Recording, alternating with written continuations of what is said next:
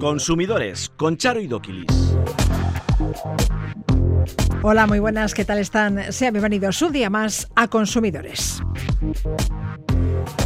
Crece el comercio electrónico. La Asociación de Consumidores de Navarra, Irache, aconseja identificar al vendedor, conservar toda la información de la compra y revisar el producto en cuanto llegue a casa. ¿Dónde se deben tirar las tarjetas de crédito inactivas o que han caducado? ¿En el contenedor amarillo? ¿En el contenedor gris? Dispositivos electrónicos reacondicionados son productos de segunda mano. ¿Por qué elegirlos? ¿Qué garantía tienen? ¿Es el ayuno intermitente la solución a todos nuestros problemas? ¿Son los ultraprocesados la gran epidemia del siglo XXI? El nutricionista Hitor Sánchez responde a estas cuestiones en ¿Qué pasa con la nutrición?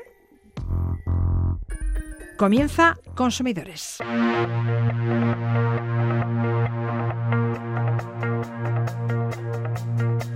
I did my best to notice when the call came down the line up to the platform of surrender.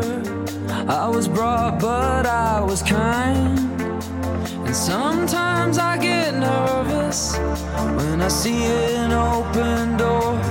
Close your eyes, clear your heart.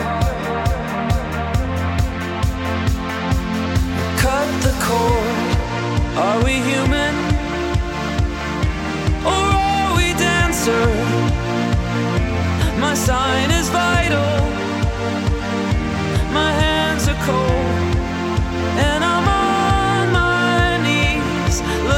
For the answer. Are we human? Or are we?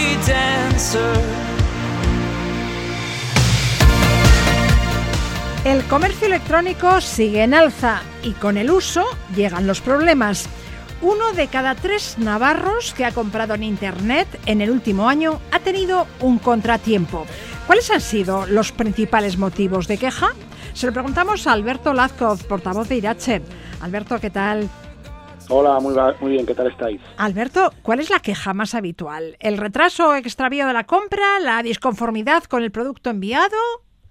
Eso es, como tú dices, eh, son los dos, los dos problemas fundamentales son esos, o que el producto es defectuoso, tiene algún problema, o no es el que yo he pedido, es diferente a lo que yo he pedido, y el otro gran problema es pues que llega tarde, o que no llega en el peor de los casos. Esos son lo que los mayores los problemas más habituales que se dan al comprar en internet. Y luego ya a distancia, pues también está el tema de los fraudes, que efectivamente se siguen dando fraudes a, a la hora de, de comprar en Internet, y luego los problemas en el pago, a la hora de efectuar el pago.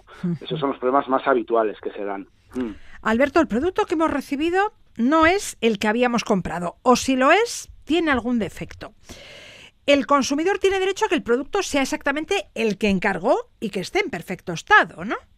Eso es, es igual que, en realidad es igual que cuando compramos en una tienda, en cuanto a estos derechos. O sea, es decir, me tienen que dar el, el producto que exactamente yo he comprado, con las, con las características que yo he comprado, y no me pueden dar otro.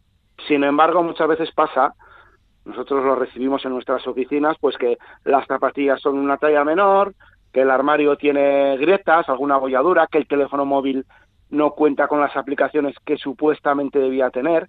Como te digo, tenemos derecho a que el producto sea exactamente lo que compramos. Ya, ¿y cómo demostramos que lo que ha llegado no es lo que pedimos? Bueno, es importante, para empezar, es, eh, para empezar es muy importante conservar eh, el documento de la reserva de compra, llámalo como quieras, en el que conste las características del producto que he comprado. Es importante para decir, oye, yo pedí esto, yo pagué esto y me ha llegado otra cosa. Y lo siguiente que hay que hacer es, cuanto antes, cuanto antes, si eh, cuando lo recibo en casa, cuanto antes, si efectivamente no es el que yo he pedido o tiene algún defecto, comunicarlo cuanto antes, dejarlo por escrito a, a la empresa, al vendedor, no tocarlo y, bueno, y si es posible sacar alguna foto, mejor que mejor. Lo recomendable, me decías, que es revisar el producto nada más llegar ante el transportista, antes de que se vaya el transportista, ¿no? Mejor aún, mejor aún, si se puede, mejor aún, porque así tú puedes en el propio albarán de entrega eh, dejar constancia de, pues eso, del defecto o de, bueno, de tu desacuerdo, digamos, ¿no? Pero aún así, si el transportista se ha ido ya, bueno, también también puedes hacerlo, quiero decir, lo importante es, ya te digo, hacerlo cuanto antes, para, porque es mejor eh, dejar constancia del defecto, de que el producto no es el que tú has pedido, es mejor hacerlo en el primer día, en el segundo, que diez días después. Eh, la presunción de que tú has podido hacer algo, estropearlo y tal, pues en diez días siempre es mayor que en un día, ¿me entiendes? Entonces siempre es mejor hacerlo cuanto antes, ¿eh? cuanto antes siempre es mejor dejar constancia por escrito, como te digo, ¿eh? de esta circunstancia y esperar a que te respondan. Si no te responden, ya te digo, no tocar el producto, pues ya asesorarte y ver qué es lo que debes hacer, pero no tocar el producto y dejar constancia por escrito que no es lo que tú habías pedido. Otro problema recurrente es el retraso en la entrega. Convendría que al comprar concretáramos por escrito un plazo o fecha de entrega del bien, ¿no? Sí, no se suele hacer mucho, pero sería lo más conveniente, porque al final, pues lo que hemos dicho, eh, uno de los principales problemas es que el producto llega tarde, con semanas, a veces hemos visto con meses eh, de retraso. Eh, lo, como, como tú decías, decías muy bien, lo mejor sería que cuando tú haces la compra se ponga ya el plazo, se ponga ya la fecha en la que en la que te lo tienen que entregar, en la que lo tienes que recibir, mejor dicho, y si pone qué tipo de penalización, qué tipo de consecuencias tiene el retraso, mejor que mejor. En, en cualquier caso, la ley de consumo te da, o sea, dice que si no se establece ningún plazo, en principio te lo deberían dar en, en 30 días desde que tú lo has comprado, desde que tú lo has comprado a través de Internet. Sí, Entonces ¿eh? la normativa indica que se debe entregar el artículo en un plazo de un mes desde la compra. De un mes, eso es, a no ser que haya un, que tú ya lo, pues, eh, lo hayas pactado en la compra pues antes, no sé, en, 15 días, lo que sea. Pero si no, efectivamente la normativa dice que lo tienen que entregar en un mes. Vale, vale. En otros casos el producto nunca llega. En ese caso me devolverán el dinero que he pagado por él, ¿no? Esperemos que sí, pero el problema, el problema es que lo más que te, tú imagínate, te has comprado lo que quieras, me da igual, una, un ordenador y esperas un mes y no ha llegado, esperas dos meses, no ha llegado, esperas tres meses, no ha llegado y lo querías para el trabajo. Generalmente lo reclamas y sí, sí, evidentemente se suele conseguir que te vuelvan el, dinero, si no, no te van a llegar el producto, pero poco más, no sé, o sea, poco más. Es difícil conseguir algún tipo de compensación y es evidente que hay un daño añadido, porque tú llevas esos tres meses que lo que querías tu ordenador para el trabajo, para hacer no sé qué cosa, lo que tú quieras, y no has podido hacerlo. También se han dado problemas con averías que se producen pasados unos meses. Las compras por Internet tienen la misma garantía que las adquiridas en un establecimiento físico. Eso es, eso es las compras, las compras por internet tienen la misma garantía que tiene algo que compras en la tienda. Es decir, ahora mismo en, el Estado español serían tres años, porque lo, ampliaron. En Europa, pues en algunos, en, algunos casos es solo de dos años, pero por ejemplo, para, para entendernos, como te digo, en España es de tres años. ¿Eso qué mm. significa? De tres años de garantía. Y en los dos primeros años, por aclarar, se presume que el defecto del producto viene de la, del momento de la compra o de la venta. Es decir, en los dos primeros años será la empresa la que deberá demostrar, si no quiere hacerse cargo, que tú has hecho un mal uso del producto o que tú has provocado esa avería, ese defecto. ¿eh? Esto es importante tenerlo en cuenta y tener en cuenta que efectivamente la garantía es la misma al comprar en Internet. Eh, aún así, suele haber muchos problemas, sobre todo se dan este tipo de reparaciones en, móviles, en tabletas electrónicas, en aparatos, pues eso, de, eh, electrónica, este, este tipo de, objetos, pues porque bueno, eh, muchas veces se niegan, tú lo entregas en garantía, tardan mucho en repararlo, luego dicen que tú has hecho un mal uso. Ya. Hay que pelear muchas veces y es complicado y efectivamente a veces, eh, pues lamentablemente el consumidor se cansa y acaba pagando la reparación, aunque muchas veces no debería ser así. Y hablamos también de fraudes, que a ver los hay. el consumidor o consumidora compra un producto en una página web, lo paga y este producto no llega nunca. Y cuando trata de contactar con la supuesta empresa, no lo consigue porque no existe. Eso es. Hay muchos, o sea, hay, sigue habiendo muchos casos de fraude, tanto en supuestas empresas, que no lo son, que en realidad lo que son es, pues como te digo, un, algo que se ha montado unos delincuentes para, para sacarte el dinero o entre particulares eh, efectivamente, hay que es importante. Bueno, es muy importante tener claro la identidad de la empresa que te está vendiendo el producto o del particular, si es que es un particular. O sea, tener, eh, tener todos sus datos, comprobar que es alguien, una empresa real, eh, mirar su domicilio social, eh, mirar de, en el caso del particular pues sus datos. ¿Para qué? Para que luego pues no pase esto, que como tú bien decías, pues al final yo he pedido no sé qué, he pagado, claro, ahí suele ser el fallo que pagamos siempre por adelantado, al menos parte. ¿eh? Entonces, claro, un ordenador, eh, pues te adelanto, me da igual, 300 euros.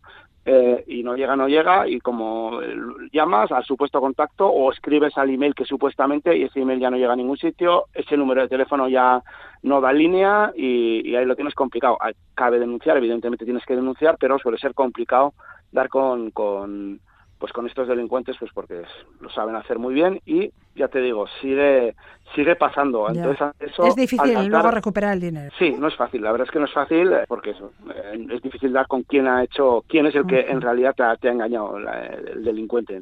Entonces como te digo ser cautos en eso no no adelantar dinero y sobre todo eh, identificar muy bien quién es la otra parte, buscar el, domicilio social, el, domicilio donde está situada esa empresa y luego también eh, de vez en cuando echar un ojo a las opiniones de otros, o sea, mirar en internet poniendo ese nombre, a ver si, porque muchas veces ya hay enseguida ves que ha habido gente que se está quejando de que le han engañado, de que era un fraude y de no sé qué. Bueno, puede ser una idea para, darte cuenta de que cuidado con esta, que a si va a ser un, fraude, un.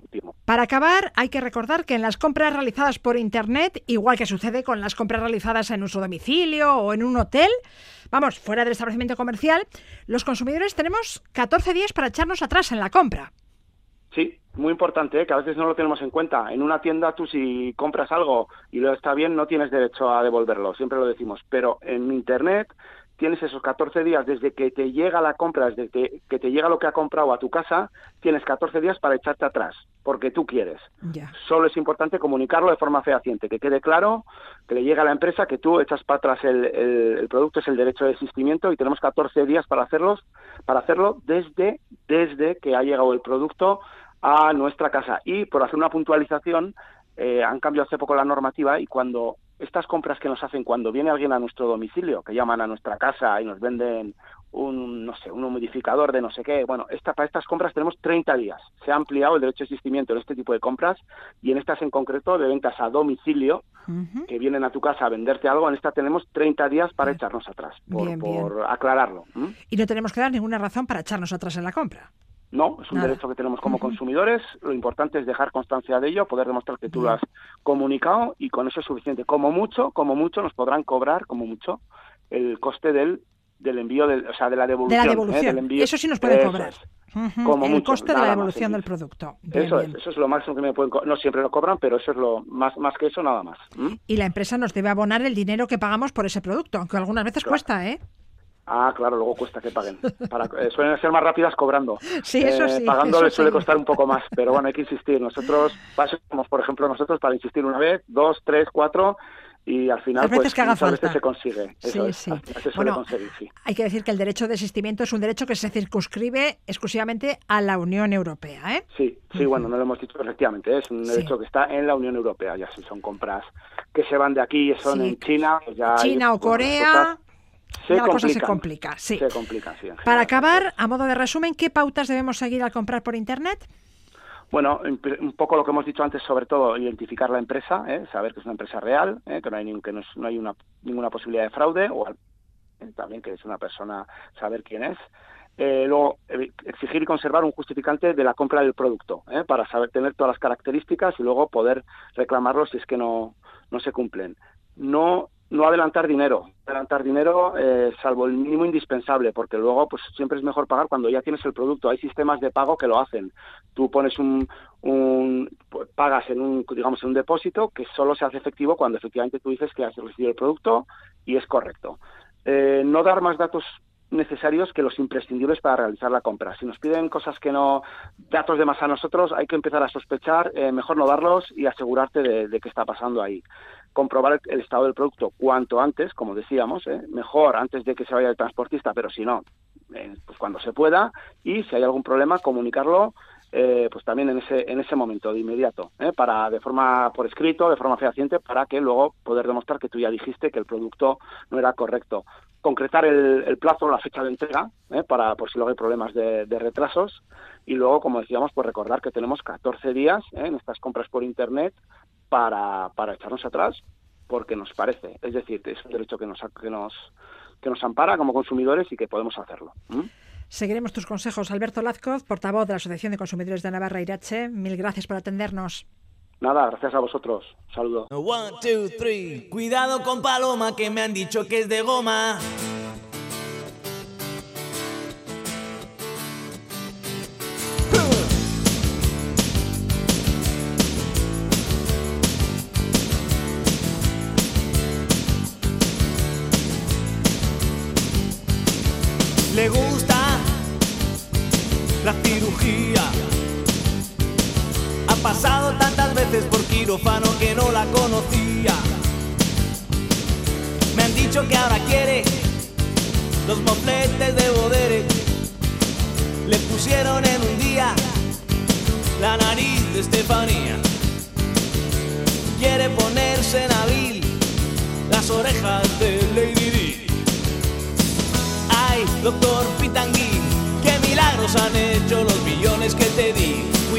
Con Paloma que me han dicho que es de goma. Crece el interés y el uso de la medicina estética en el Estado. En 2021 se realizaron cerca de 900.000 tratamientos médico-estéticos, pero deben saber que la cirugía estética no está exenta de riesgos. Dos de las principales amenazas para los pacientes que deciden realizarse una cirugía plástica o un tratamiento médico estético son los tratamientos low cost y el intrusismo profesional. Hablamos de ello a continuación con Arancha López, asesora jurídica de CACUB. Arancha, ¿qué tal? Egunon, buenos días. A la hora de plantearnos una cirugía plástica es muy importante tener en cuenta en manos de qué profesional vamos a ponernos y dónde realiza sus cirugías. Sí, y, dónde nos ponemos, ¿verdad? Claro. Cuando escogemos el cirujano, eh, como bien dices, hay que eh, verificar que es un titulado en cirugía plástica y reparadora, hay que comprobar que ha conseguido el título de la especialidad a través del procedimiento legalmente establecido en nuestro país e incluso para obtener más información, si queremos, cualquier especialista médico puede, eh, podemos llamar al Colegio de Médicos de la provincia correspondiente y ver realmente si esta persona eh, es un especialista, como hemos dicho, mm, con el régimen legal correspondiente. Es una bueno, yo creo que es lo más importante una vez que hemos decidido si realmente tenemos la necesidad eh, después de bueno de haber visitado numerosos establecimientos o clínicas de ver bueno pues cuáles son los diferentes presupuestos que nos ofrecen a ver si eh, lo que nosotros queremos se soluciona de la misma manera, porque también nos puede orientar. Eh, evidentemente, como has dicho, si el tratamiento que nos están ofreciendo, bueno, pues todos tienen más o menos una línea de precio, una línea de ejecución y de repente hay uno que se desbanca con un precio, bueno, pues tirado de precio, etcétera, etcétera, pues claro, Desconfíen. desconfiar totalmente. Sí, porque en el sector eh, de medicina estética, si bien es habitual que los centros y clínicas realicen ofertas puntuales, por ejemplo, en tratamientos de aparatología, para que los pacientes prueben nuevos servicios, tenemos que tener mucho cuidado con las superpromociones. Sí, sí, sí, sí. Y además eh, hay que tener en cuenta de que cuando nosotros nos vamos a hacer una, re- una operación de, quirúrgica de estas características, claro, también hay que valorar el entorno, es decir, que es un hospital o una clínica con quirófanos, con enfermeras, con anestesistas titulados, sala de posoperatorio, porque claro, a ver, es que hablamos de cirugía estética como, si esto fuera, pues no sé, una tontería y realmente corremos los mismos riesgos que cuando nos vamos a intervenir de algo que es totalmente necesario o médicamente aconsejable. Entonces, eh, hay que valorar como hemos dicho, el profesional y el entorno donde está este profesional, por si hubiera cualquier tipo de complicación, tener los medios suficientes como para no empeorar lo que ya nos ha ocurrido. Y con respecto al turismo estético, que tanto auge ha adquirido en los últimos años, lo mismo. Turismo estético sí, si se nos ofrece calidad asistencial. Sí, claro, y aquí además teniendo en cuenta de que estamos fuera de nuestro ámbito habitual, entonces, eh, claro, con mucha más razón, yo creo que habría que ser mucho más escrupuloso en este tipo de cuestiones. Y claro, eh, bueno, pues mm, haber estudiado todavía más a fondo esta cuestión, porque si nosotros les estamos aconsejando que tengan ustedes cuidado con las rebajas de todo este tipo de cuestiones, pues claro, si ya nos vamos a país a países que, a ver, que sí que es verdad que hay países en los que es mucho más habitual, que están más acostumbrados, que esto es como andar por casa, pero bueno, en muchas ocasiones eso lo que hace es provocar efectivamente un intrusismo, unas malas condiciones en la operación y al final lo barato nos termina saliendo francamente caro. nosotros les aconsejamos que se informen, eh, que les informen, que le den por escrito, que se dejen con constancia de la intervención, de los métodos que se van a utilizar, de las contraindicaciones, eh, te conviene también conocer todos los riesgos que vaya a tener esta operación. Eh, antes de la operación se deben de realizar una serie de exámenes preparatorios para ver que todo está bien. Por favor, y como siempre, guarden todos los documentos de todo esto. Es decir, por si acaso. Claro, el previo y, toda la publicidad, etcétera, etcétera. Porque, bueno, ojalá no ocurriera nada, pero si no, para reclamar es fundamental el tener la documentación anterior. Si tenemos que presentar una reclamación, deberemos aportar pruebas documentales. Así que, sí, y en estos casos... guarden todos los documentos que les entreguen sobre el tratamiento, por insignificantes que parezcan. Que sí, sí, sí. Además es que en este caso nos estamos tocando el tema de la salud, eh, el tema médico. Eh, si cuando hablamos de un taller o de un vehículo hay muchas veces que nos tenemos que basar en peritajes y en recurrir a profesionales adicionales para que nos solventen cuestiones técnicas. Imagínense ustedes cuando reclamamos cuestiones médicas, mm, qué tenemos que documentar, qué tenemos que tener y qué hay que, eh, hay que probar para poderlo reclamar. Antes de acabar, te traslado una pregunta de Begoña, una oyente que nos escribía a consumidores.eitv.eus. Y la pregunta en cuestión es esta. ¿En qué contenedor debemos depositar las tarjetas de crédito inservibles? ¿Cuál es la manera más segura y ecológica de tirar una tarjeta bancaria que ya no usamos? Eh, contenedor en principio ninguno. En ninguno. En ninguno, no. Tendríamos que ir a nuestro punto verde. ¿Por, qué? Bueno, pues porque la tarjeta no es un plástico al uso allá que te voy. No, no, no. En las tarjetas inteligentes, eh, bueno, pues son mini, mini ordenadores. Entonces tenemos, por ejemplo, el chip en alguno de ellos que es, eh, como he dicho, un, un sistema operativo en miniatura y eso es PVC. Luego, además, eh, también tenemos que tener en cuenta que las, eh, la pintura que se utiliza eh, también es altamente contaminante y por lo tanto, bueno, pues hay que tener una precaución especial. incluso, bueno, pues para la elaboración se utilizan incluso Metales pesados como el cadmio, que evidentemente es súper perjudicial para el medio ambiente. Entonces, bueno, es un suma y sigue y habría que depositarlo en el punto verde salvo que la propia entidad financiera ofrezca hoy en día el reciclaje de este tipo de cuestiones. Entonces, bueno, se depositaría allí porque sí que es verdad que, bueno, las entidades, hay algunas entidades financieras que también por su preocupación en cuanto a la protección del medio ambiente están reutilizando eh, esas, esas tarjetas, pero no, no, no es un plástico que tenga que ir a la, al, al punto amarillo y, tener elementos electrónicos sí, considera residuos electrónicos. Residuos electrónicos. Y debemos depositarlas en los puntos limpios municipales. Efectivamente. Destinados para este tipo de residuos. vale. Sí, sí. Pues tomamos nota. Arancha López, asesora jurídica de la Asociación Vasca de Consumidores y Usuarios. Gracias. Gracias a vosotros. Buen fin de semana. Lo mismo. Agur. Consumidores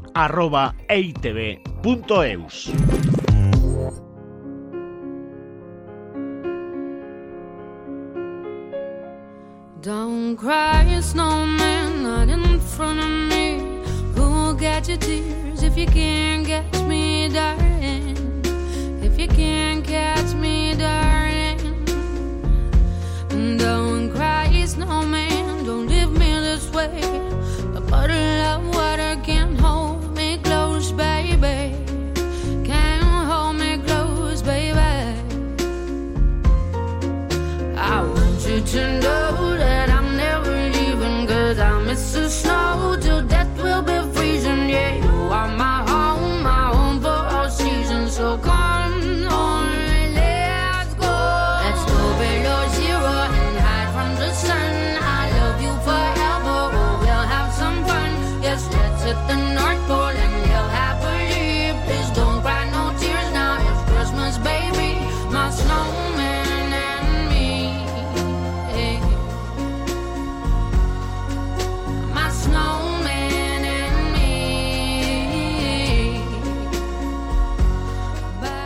¿Es el ayuno intermitente la solución a nuestros males? ¿Debemos comer como nuestros ancestros?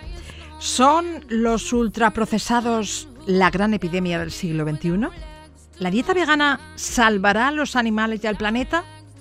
Los debates sobre nutrición no acaban y a estas alturas no sabemos qué alimentos y dietas son realmente saludables y cuáles no. Ante tanta información que nos abruma, el nutricionista Hitor Sánchez, autor de Mi dieta cojea, nos presenta ¿Qué pasa con la nutrición? donde aborda algunas de las dudas más recurrentes sobre esta materia. Aitor Sánchez, ¿qué tal te va la vida?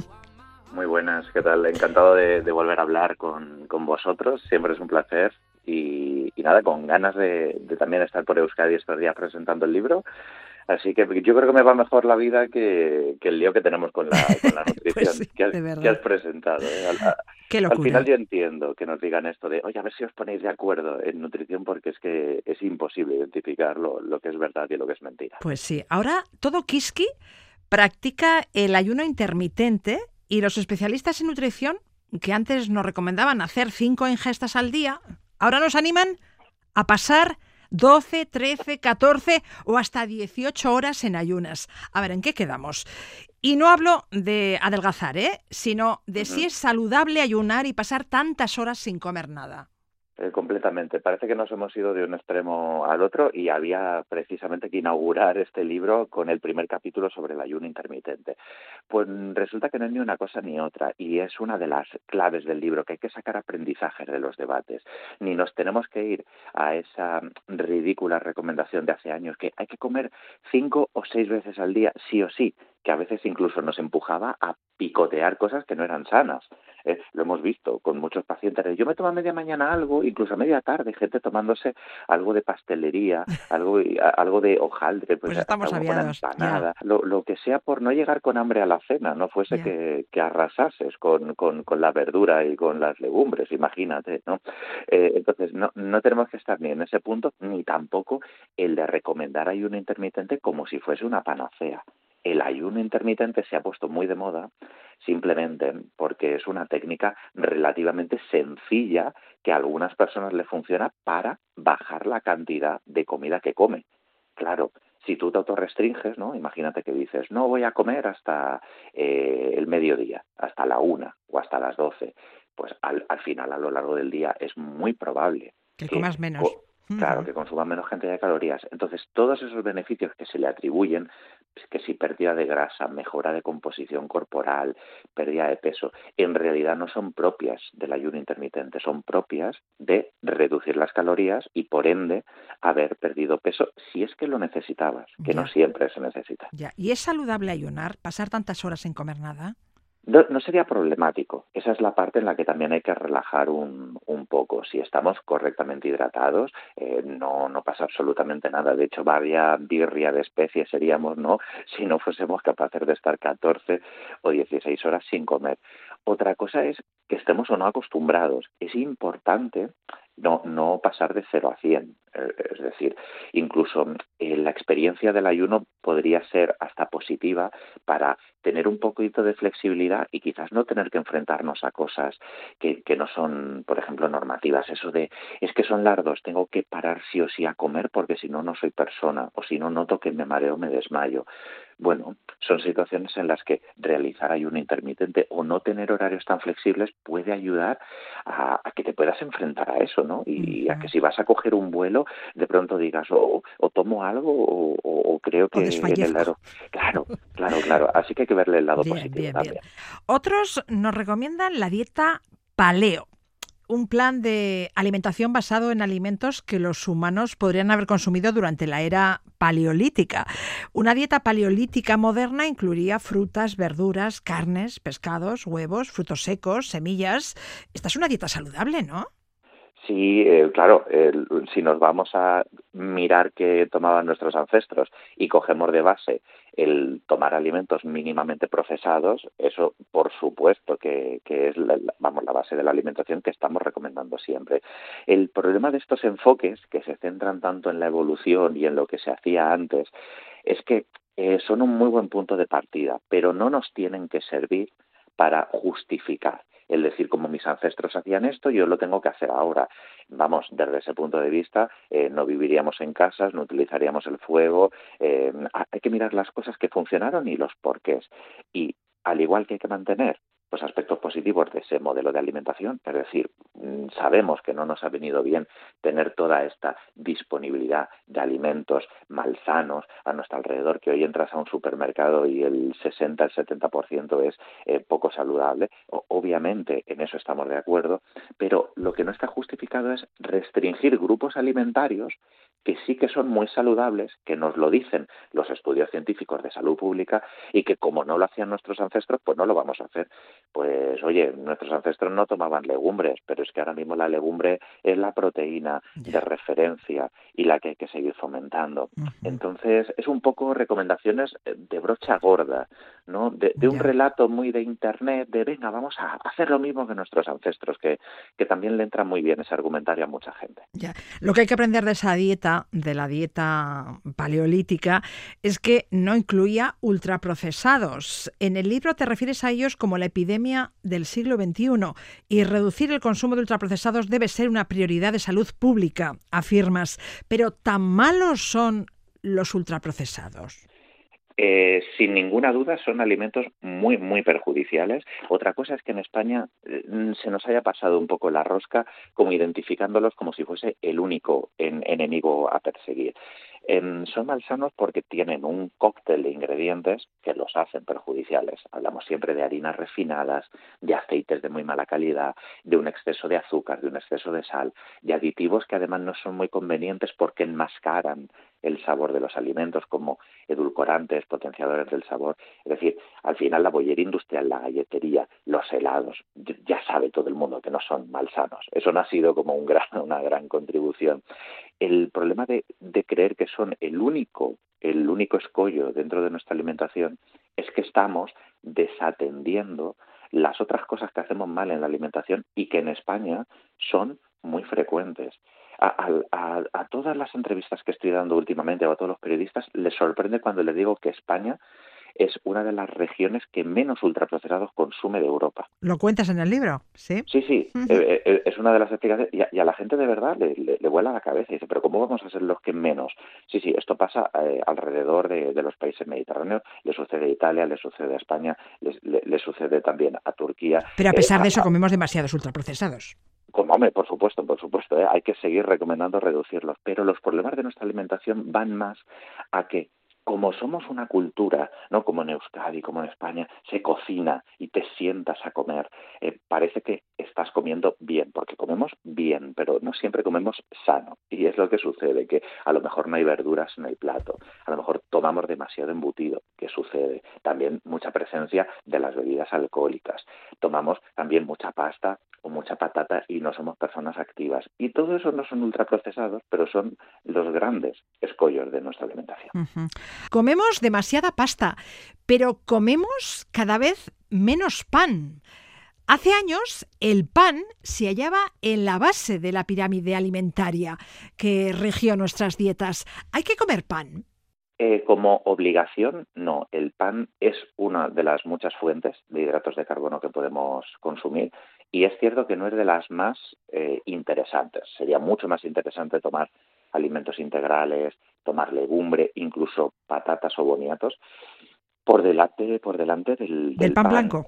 Del pan blanco. Ahora, si nos fuésemos a un buen pan, que no siempre están bien trabajados los panes, es que esto hay que mirarlo, que ha sucedido en los últimos 15, 20 años, que la presencia del pan ha sido de un pan precocido, con, una fermentación muy rápida, intentando sacar pan lo voy a decir mal y rápido, el pan de gasolinera que tenemos todo el mundo o, la barra esa de pan blanco, baguette mala, mm, que costaba lo mínimo posible para poder vender. Eso obviamente no es un alimento muy saludable. Ahora, si nos vamos a mejores panes, bien trabajados, con fermentaciones más complejas, podría ser un alimento que tiene más hueco en nuestra alimentación.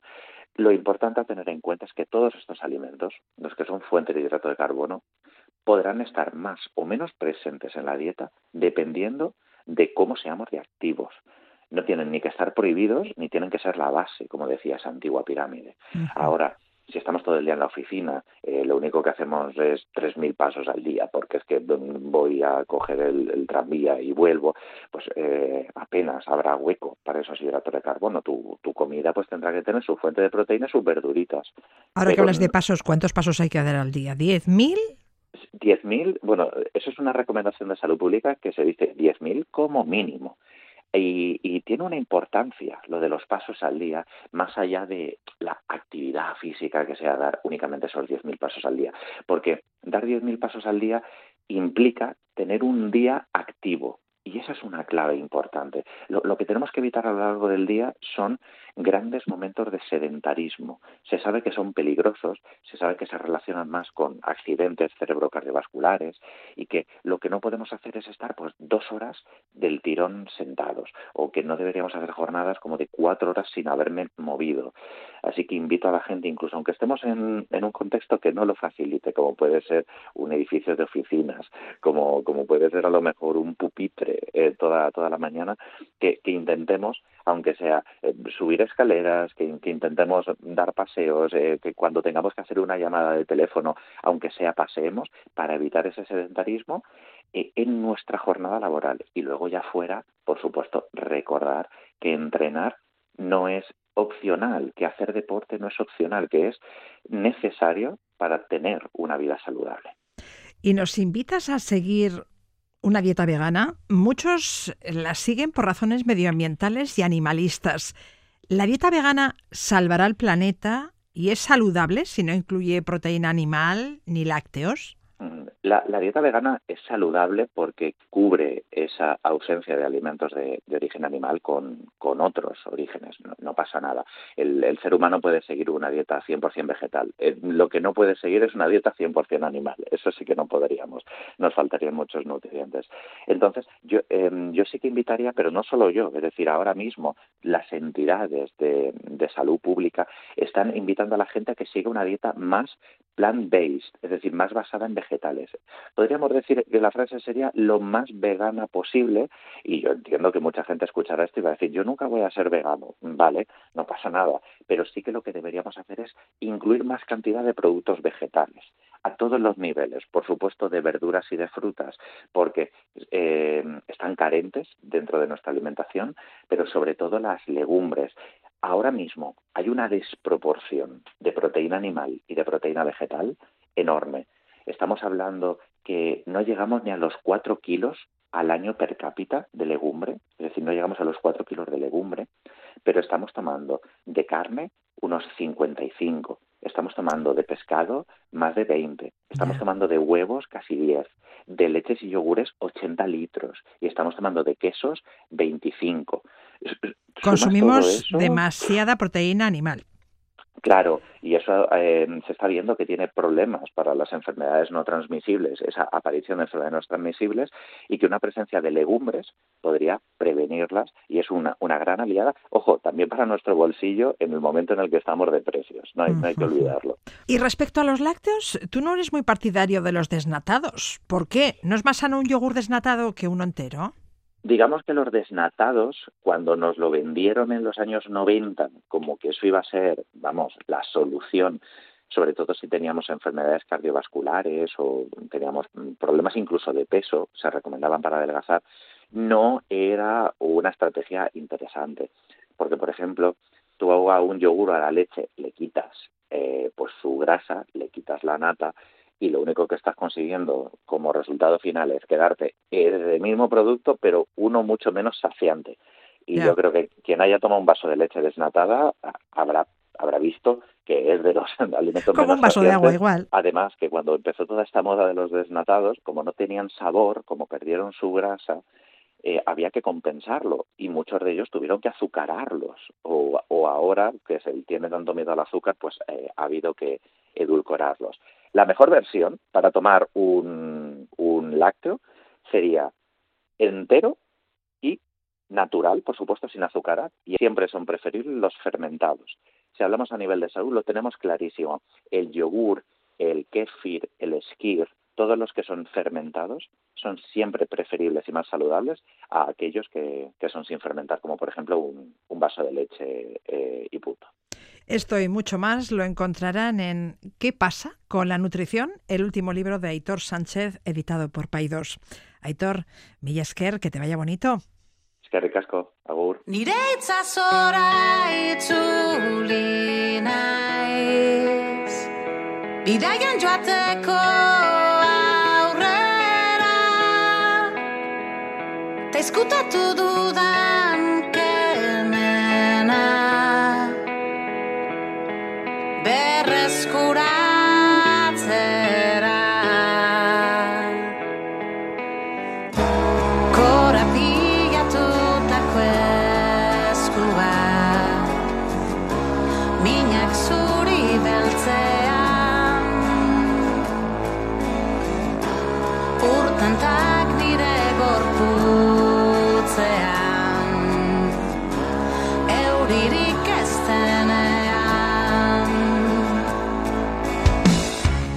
La tecnología ofrece cada vez más alternativas sostenibles. Apostar por los dispositivos reacondicionados es una de ellas. Entre sus beneficios están el ahorro y la reducción del impacto ambiental. Hablamos de dispositivos tecnológicos reacondicionados con Iruri Kenner Iruri. ¿Qué tal? ¿Qué tal? Aprovechar los dispositivos y alargar su vida útil al máximo contribuye a ahorrar la energía y materias primas que necesitaríamos para producir otro nuevo, a retrasar su gestión una vez desechados, a ver qué hacemos con toda esa basura Sí. tecnológica que acumulamos Muchísima. y acumulamos, y también ahorrarnos un buen dinerito. Pues sí, la verdad es que hay ventajas por todas partes Sí. eh, y creo que eh, está en nuestra mano que haya, bueno, hay, hay cosas relativamente fáciles que podemos hacer, bueno, para frenar sobre todo el impacto económico y ambiental que supone, eh, bueno, las la famosa obsolescencia programada, la necesidad que tenemos de mm, eh, renovar los productos electrónicos eh, rápidamente en cuanto sale un modelo un poquito más nuevo. em, la necesidad que tenemos de móviles que hagan mejores fotos, eh, ordenadores más rápidos, al final todo eso entiendo que en determinados contextos no se puede evitar, pero sí que hay pequeñas cosas, pequeños gestos que podemos hacer que, como dices, pues eh, nos permite ahorrar por distintas partes, ¿no? Yo creo que es interesante em, que conozcamos que existe esta posibilidad, que sepamos que es 100% fiable eh, y que hay alternativas ¿no? más sostenibles y económicas que estar comprando constantemente lo último que ha salido al mercado. ¿no? ¿Qué es un móvil o un ordenador portátil reacondicionado? ¿Es lo mismo que de segunda mano? Bueno, sí y no. O sea, realmente, normalmente un, un móvil reacondicionado eh, simplemente significa que no es nuevo. No es que no acaba de salir de fábrica ni vamos a ser los primeros en abrir esa caja y utilizar ese, mm, eh, ese producto, ¿no? Es decir, está prácticamente nuevo, con todas las garantías, igual que uno, que uno nuevo, pero no somos las primeras personas eh, que hemos abierto ese paquete o la primera persona que vamos a utilizar eh, ese dispositivo.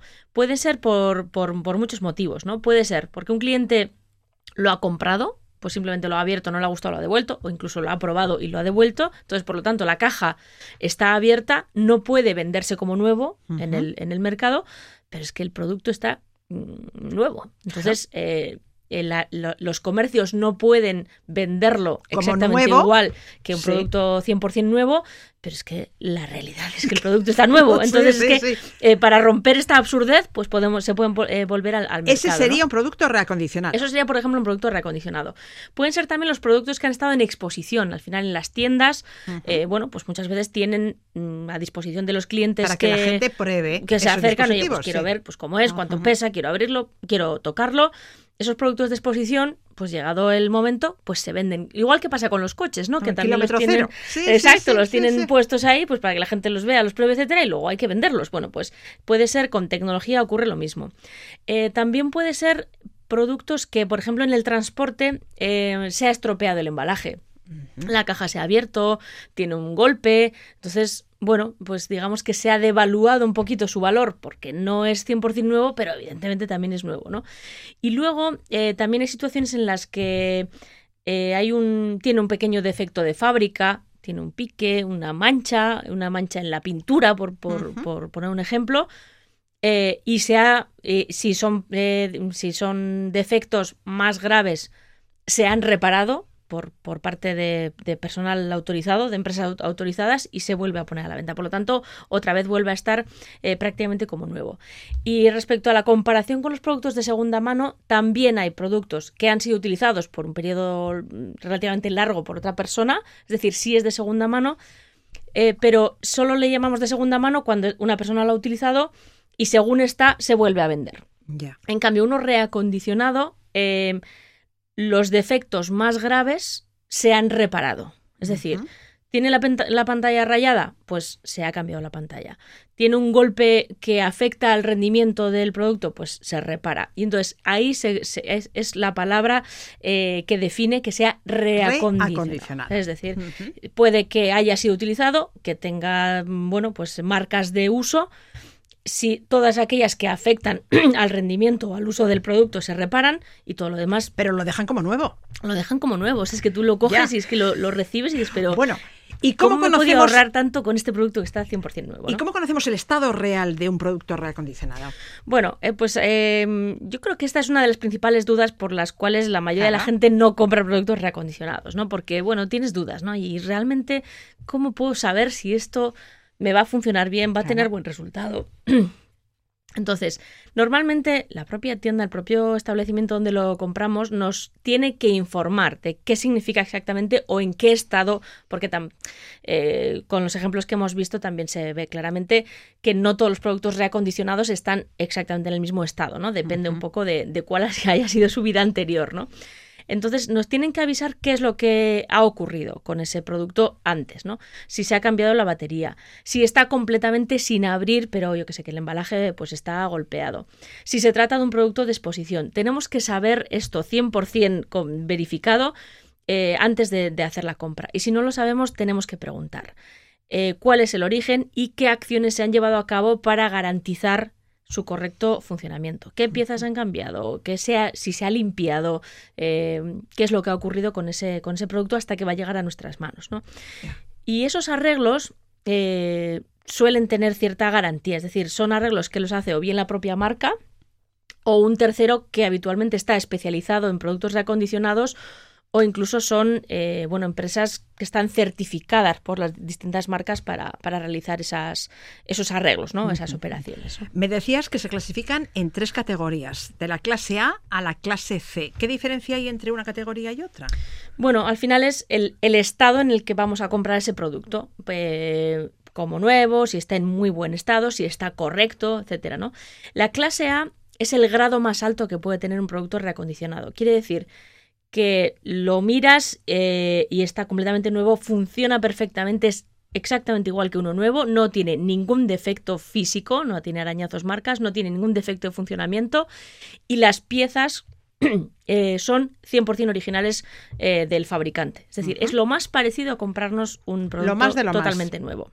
Clase A. La clase B es que puede tener algunos rasguños, algunas marcas que no son visibles a simple vista y tampoco entorpecen el uso del, del- del producto, son pequeñas marcas mm, o manchas que están, yo que sé, en la parte trasera o lo que sea, ¿no? Eh, y en ningún caso van a suponer, eh, bueno, que lo notemos a la hora de utilizar el, el producto, ¿no? Y puede ser que las piezas, algunas piezas, por ejemplo una batería o, o cualquier otra, una pantalla, etcétera, pueden haber sido cambiadas, haber sido reemplazadas, pero en este caso no necesariamente tienen por qué haber sido, eh, ti- tienen por qué haberla realizado el fabricante original. Eh, así que bueno, es un escalón por debajo, pero todavía pues, son productos que se pueden utilizar perfectamente. Y la clase C ya son, bueno, pues productos que tienen marcas visibles, que tienen pues eh, unos rasguños ya más, más significativos y que las piezas no son originales ni siquiera de, de la marca, ¿no? Funciona perfectamente, pero es verdad que está un peldaño todavía por debajo de, las, de, los, eh, de los otros dos productos, ¿no? Y todos los dispositivos reacondicionados, bien sean de la clase A, B o C, tienen garantía. Sí, tienen garantía. Tienen, mínimo tienen una garantía de un año, por, por ese lado podemos estar tranquilos, aunque la mayoría de los, de los comercios, de los vendedores, nos ofrecen los tres años de garantía que tienen actualmente cualquier producto nuevo. Por lo tanto, nosotros como consumidores prácticamente no, no vamos, o sea, estamos completamente cubiertos y no vamos a tener ningún problema en ese sentido. ¿no? Ofrecen una calidad y unas prestaciones similares a las de un producto nuevo, pero cuestan mucho menos. ¿Qué descuento suelen tener los dispositivos reacondicionados? Pues es que nos podemos llevar sorpresas, porque evidentemente en función del estado en el que lo hayamos adquirido, clase A, clase B o clase C, o, bueno, pues por eh, un montón de, de, elementos que pueden condicionarlo, entre 30-40% es un descuento bastante habitual, pero podemos encontrarnos, en función del producto y el estado en que se encuentra, hasta un 60%, por ejemplo, respecto al, precio original en, el mercado. ¿no?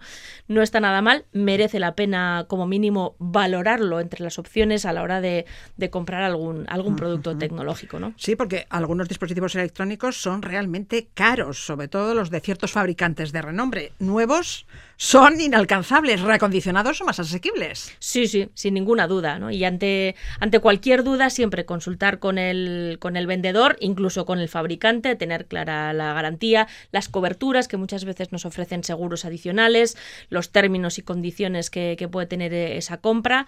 Em, y luego, eh, hablando, bueno, de esto con todos los productos, pero especialmente con estos, la política de devoluciones que puede tener el, el vendedor. Eh, si cuando lo abrimos resulta que no coincide con lo que nos habían dicho o hay algo que no nos gusta, eh, tenemos que estar seguros de que podemos devolverlo. También la mayoría de los vendedores de productos reacondicionados nos ofrecen un mes es decir, más incluso de la, del mínimo obligado por, eh, por ley para que podamos probar el producto y estemos seguros de que, a pesar de ser reacondicionado, eh, cumple perfectamente con, su función. ¿no? Los teléfonos móviles, ordenadores portátiles y tabletas son los dispositivos tecnológicos reacondicionados más demandados, pero hay muchos otros productos reacondicionados, ¿verdad? Sí, sí, cada vez más. Eh, productos electrónicos prácticamente de todos. O sea, tenemos pues, televisores, eh, teléfonos de fijos de casa, o sea, cualquier auriculares. Cada vez hay más cosas que podemos comprar de, de forma reacondicionada pero se está extendiendo. O sea, podemos empezar a encontrar muebles que les llaman reacondicionados. Pequeños electrodomésticos. Pequeños electrodomésticos, una batidora eh, o, grandes, ¿no? Hornos, etcétera. Cualquier cosa de estas podemos empezar a encontrar reacondicionado y ahí podemos empezar a por un lado, arañar unos euros y por otro, ¿por qué no eh, reducir el impacto medioambiental que tiene bueno, este, esta sociedad ¿no? del consumo desmesurado? Demos una segunda o tercera vida a los aparatos electrónicos y eléctricos así, como decía Iruri, nos ahorraremos unos cuantos euros y protegeremos el medio ambiente. No olvidemos que el deseo de poseer el último smartphone genera toneladas de residuos en todo el mundo. Iruri Kenner, Es que de casco.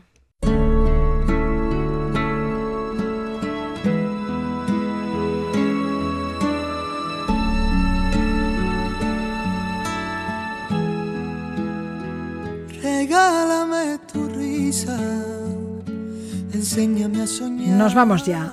Les dejamos con Pablo Alborán, que actuará el próximo sábado, día 27, en el Bilbao Arena.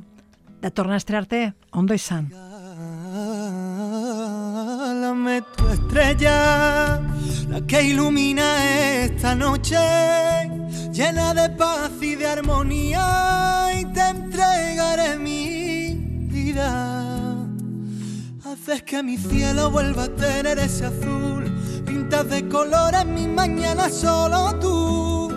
Navego entre las olas de tu voz y tú y tú y tú y solamente tú. Haces que mi alma se despierte con tu luz. Tú y tú y tú. Enseña tus heridas así la curarás. Que sepa el mundo entero que tu voz guarda un secreto. No menciones tu nombre que en el firmamento se mueren de celo. Tus ojos son destellos, tu garganta es un misterio. Haces que mi cielo vuelva a tener ese azul de colores, mi mañana solo tú. Navego entre las olas de tu voz y tú y tú y tú y solamente tú. Haces que mi alma se despierte con tu luz. Tú y tú y tú y tú y tú y tú y solamente tú haces que mi alma se despierte con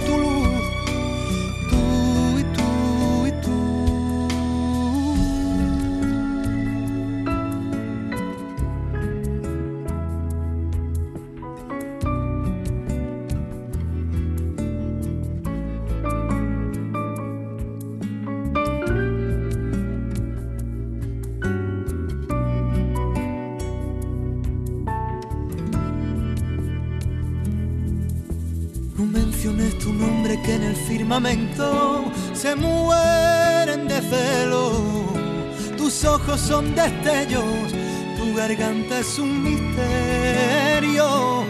Haces que mi cielo vuelva a tener ese azul, pintas de colores mi mañana solo tú.